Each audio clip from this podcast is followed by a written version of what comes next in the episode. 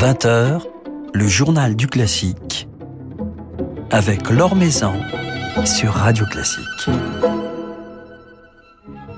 Bonsoir à tous, c'est avec la violoncelliste Anastasia Kobekina que nous passerons un petit moment ce soir pour parler de son nouvel album Ellipse qui nous invite à faire quelques allers-retours entre le passé et le présent, qui souligne en tout cas tout ce que le présent doit au passé.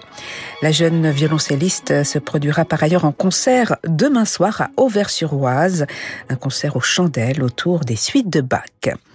Avant cela, quelques autres nouvelles du monde musical. Le concours international de musique de chambre de Lyon lance son appel à candidature pour sa prochaine édition qui se tiendra au mois d'avril. Alors cette année, c'est le trio piano, violon, violoncelle qui sera à l'honneur. Le concours est ouvert au trio constitué d'artistes de moins de 32 ans. Ils concourront face à un jury international au sein duquel figureront notamment le pianiste Vincent Koch, le violoniste David Grimal ou encore la violoncelliste Louise Hopkins. Vous pourrez trouver toutes les informations concernant le règlement et les inscriptions sur le site cimcl.fr. Cette année, c'est Schubert et non Haydn qui prendra quelques jours de vacances à la Roche-Posay. La 18e édition du festival de Jérôme Pernaud est en effet pensée comme une Schubertiade géante. Chaque concert est une invitation à se délecter des épopées romantiques et chargées de nostalgie de Franz Schubert, nous dit-on. Schubert dont les œuvres majeures seront mêlées à celles de quelques compositeurs d'aujourd'hui, parmi lesquels Élise Bertrand, Stéphane Delpas, Fabien Waxman ou Jérôme Ducrot, est servi par une équipe de brillants chambristes réunis autour de Jérôme Pernaud, du jeune altiste Paul Zientara jusqu'au Quatuor Hermès. Rendez-vous donc dès jeudi et jusqu'à dimanche à La Roche-Posay. La jeune mezzo-soprano Anne-Lise Paul Schlopek et le pianiste Nicolas Royer inaugureront mardi prochain la nouvelle saison dédiée au lead et à la mélodie du musée d'Orsay en lien avec l'Académie Orsay-Royaumont. Et parmi les professeurs encadrant euh, cette académie cette année figure Karine Dehé en duo avec la pianiste Hélène Lucas.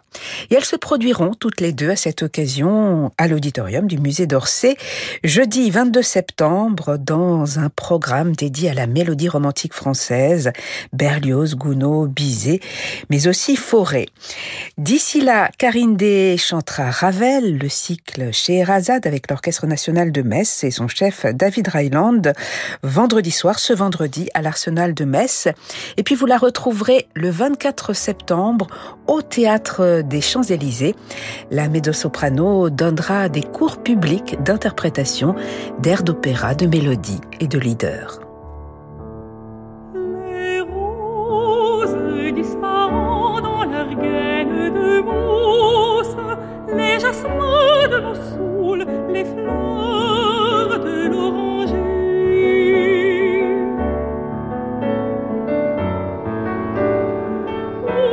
Parfum moins frais, où ton odeur moins douce,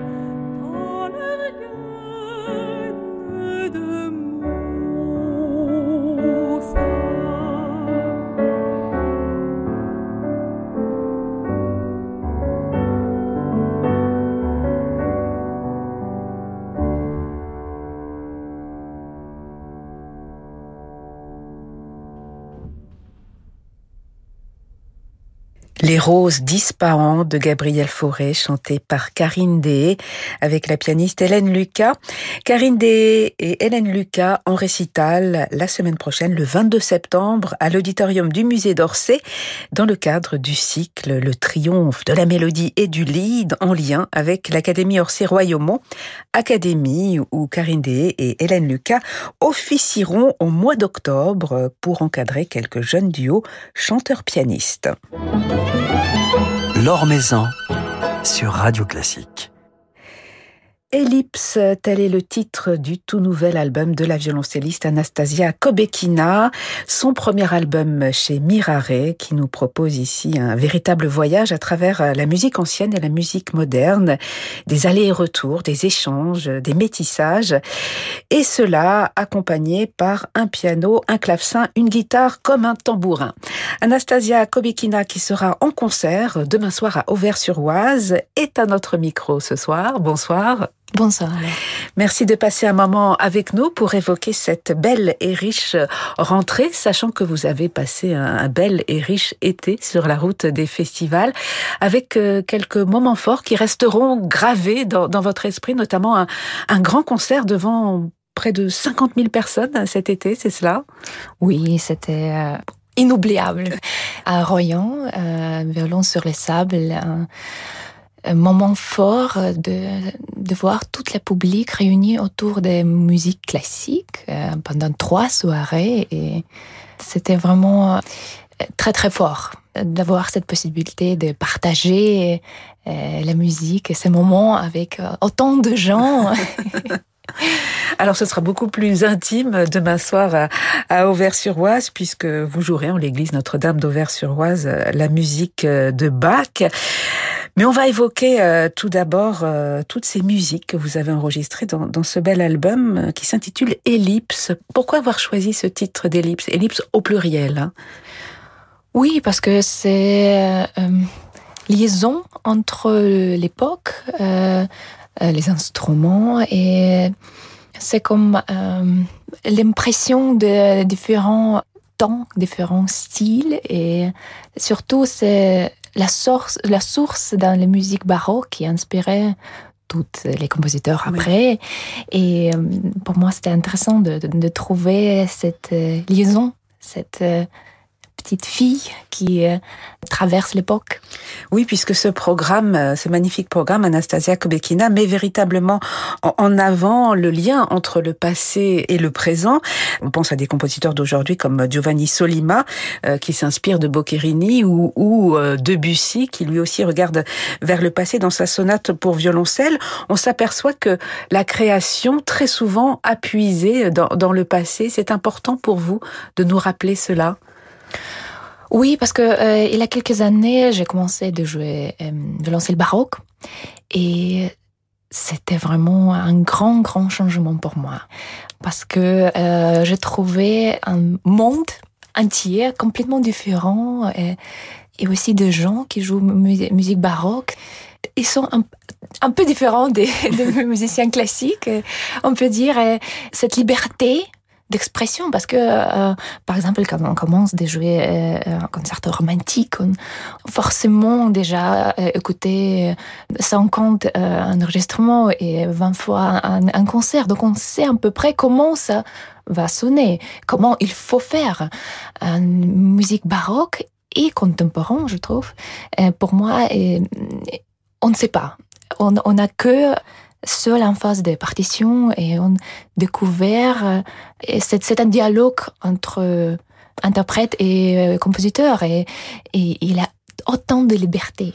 Et euh, pour moi, c'était important d'apprendre dans les musiques baroques cette liberté et après appliquer ça dans les répertoires euh, romantiques ou contemporains. Oui, D'autant que vous êtes fille d'un compositeur. Oui.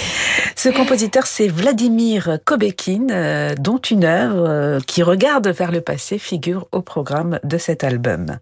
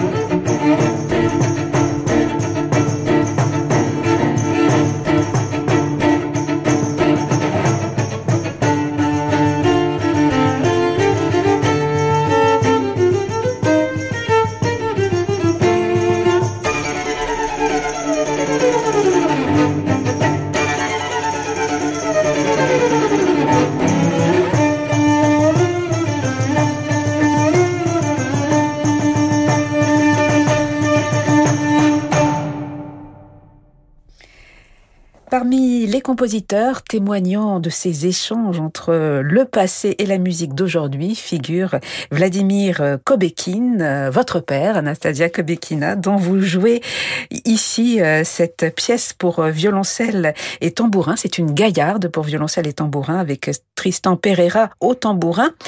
Une gaillarde, donc une danse comme source d'inspiration, une danse du passé, de la Renaissance. Et on s'aperçoit que c'est très souvent euh, grâce à la danse que se réalisent ces métissages, que les compositeurs se sont nourris des danses du passé. C'est un élément important, la danse.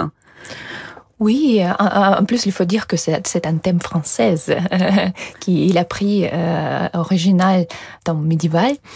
Oui, danse, c'est quelque chose de très naturel, non, qui, qui vient de de folk, de folklore, ouais, des gens, des peuples. Et c'est quelque chose qui est très fort associé au rythme. Et je pense que ça, c'est ça bouge euh, le corps tout, tout, de suite. Et oui, la, la danse, euh, on trouve souvent cette inspiration de, dans les compositeurs modernes. Et par exemple, dans l'album, vous trouvez aussi une pièce magnifique de Thierry Sketch qui est basée sur Folie. Donc le, rythme de Folie, oui, c'est c'est les basses continues qui étaient utilisées par euh, beaucoup de compositeurs pour faire les variations. Oui. Un, thème très célèbre, ce, celui de la folie. Et euh, c'est intéressant de, de, voir comment euh, Thierry Sketch il transforme et développe ce thème. C'est une pièce de cinq minutes, mais le contraste de début à la fin, c'est gigantesque. Ouais. C'est vrai, ouais. Alors vous évoquez la, la folia, on a entendu une gaillarde, il y a également la, la sicilienne, une autre danse que vous déclinez dans cet album, Anastasia Kobekina. Pourquoi la, la sicilienne? Qu'est-ce qui caractérise cette danse qui a inspiré énormément de compositeurs de, de tous les temps? Oui, ça, ça, ça commençait par, euh, bien sûr, euh, les Siciliens de Forêt, Ouais. qui, qui j'ai joué depuis tout petit. Et euh, j'ai commencé de chercher dans le répertoire baroque pour euh, savoir les sources, pour savoir comment c'était euh, au début. Et euh, pour ça, ça aussi, il a deux Siciliennes sur album de compositeurs baroques. Et c'était un essai de, de présenter de en danse et développement à travers de l'époque. Oui, alors ces compositeurs baroques euh, que vous jouez dans cet album, ce sont Willem de Fesch et Johann Ernst Galliard, deux compositeurs euh, disciples de Handel qui ont vécu à Londres, des compositeurs euh, peu connus que vous connaissiez avant, que vous avez découverts pour l'occasion. Oui, je découvrais euh, grâce à ces projets d'album. oui.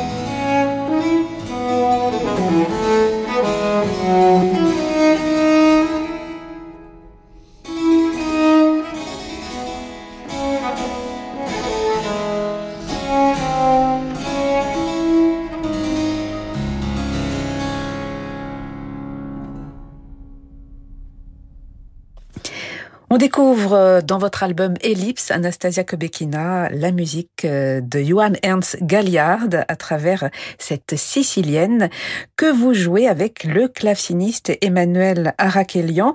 Donc vous êtes ici sur un, instrument d'époque, un violoncelle d'époque. Oui, on peut dire. euh, euh, c'est c'est plutôt le setup euh, de, de violoncelle baroque. On peut dire que les corps, boyaux, l'archer, Saint-Pic. En vrai, on ne peut pas dire comment c'était, bien sûr, mais c'est c'est- c'est un essai de retrouver euh, l'atmosphère, la palette de couleurs euh, de l'époque baroque. Et pour moi, c'est c'est le premier enregistrement sur violoncelle baroque. Et Oui, puisque vous jouez euh, d'habitude euh, avec euh, des cordes en métal. Oui, mais l'instrument, l'instrument d'époque baroque. Oui, oui, puisque vous jouez sur un magnifique Stradivarius. Oui, c'est c'est marrant de, de penser que cet instrument a été construit quand euh, euh, Bach a eu 8 ans. Donc c'est avant, euh, c'était construit avant les, les suites de Bach pour violoncelle. Et qu'est-ce qui change quand on joue sur des, des cordes en boyau? Et je trouve surtout pour euh, des suites de Bach ou répertoire baroque, c'est c'est tellement naturel euh, de jouer sur boyau. Par exemple, de jouer un accord euh, sur boyau, c'est complètement différente sensation que euh, sur métal et automatiquement euh, le longueur de notes à cause des constructions de, de l'archer et aussi le, le physique de corde boyau, c'est c'est différent.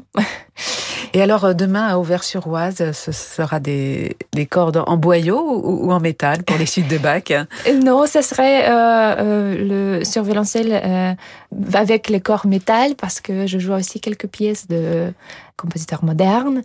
Notamment mon père et Giovanni Solima. Et donc, voilà, Giovanni Solima qui est d'ailleurs au, programme aussi, de oui. cet album Ellipse. Alors, on vous retrouve dans ce programme, dans cet album Ellipse, Anastasia Kobekina, avec différents partenaires. On écoutait du clavecin, tout à l'heure c'était du tambourin avec le percussionniste Tristan Pereira. Il y a également la guitare, celle de Thibaut Covin, et le piano de Vincent Boccadoro. Vous aviez envie de, de changer les éclairages?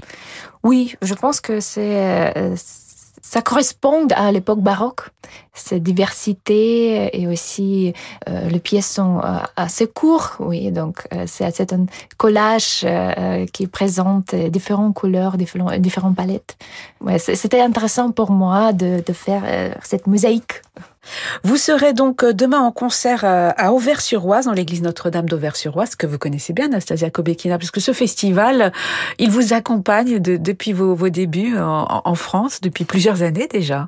Oui, euh, c'est grâce à Florence et Pascal Escande qui m'a fait venir. Euh, il a beaucoup, beaucoup des années en France et grâce à eux, je fais mon début en France. Et voilà, depuis, et... ce sont mes anges français. Donc vous jouerez des suites de Bach, mais pas que, puisqu'elles seront éclairées également de quelques autres pages, dont, dont la musique de Giovanni Solima. Oui, je beaucoup. Et puis d'autres beaux projets à venir pour cette nouvelle saison qui commence. On pourra vous entendre notamment avec l'Orchestre de Cannes le 21 octobre. C'est vous qui donnerez le, le coup d'envoi de la nouvelle saison de l'Orchestre de Cannes Oui, avec concert de Gould. C'est pas vraiment un concert classique. Oui, il a des, des accents très rock'n'roll, hein, ce oui, concerto de Gould. Très impressionnant. Oui.